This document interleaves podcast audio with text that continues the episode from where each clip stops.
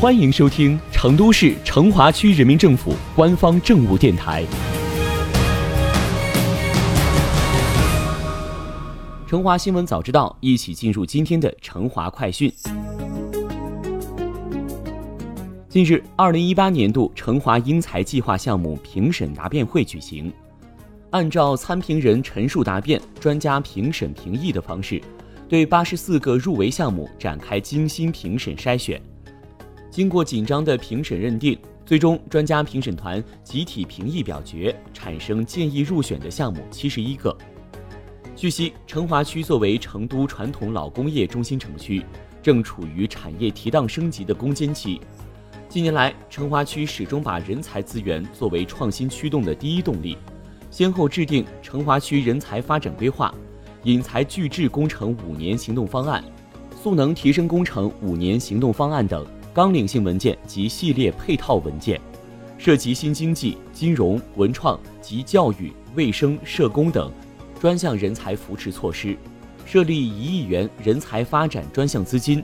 对领军、领创、领智紧缺人才项目给予最高五百万元的资助奖励或补贴。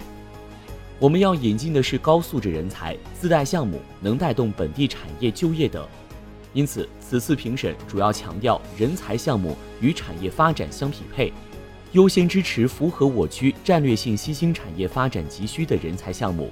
着力提升重点产业人才集聚度。根据项目负责人介绍，今年成华英才计划评审认定的项目分为八大类十四个支持方向，涵盖激励支持方方面面，其中包括领军人才项目、紧缺人才项目、参赛奖励、住房保障等。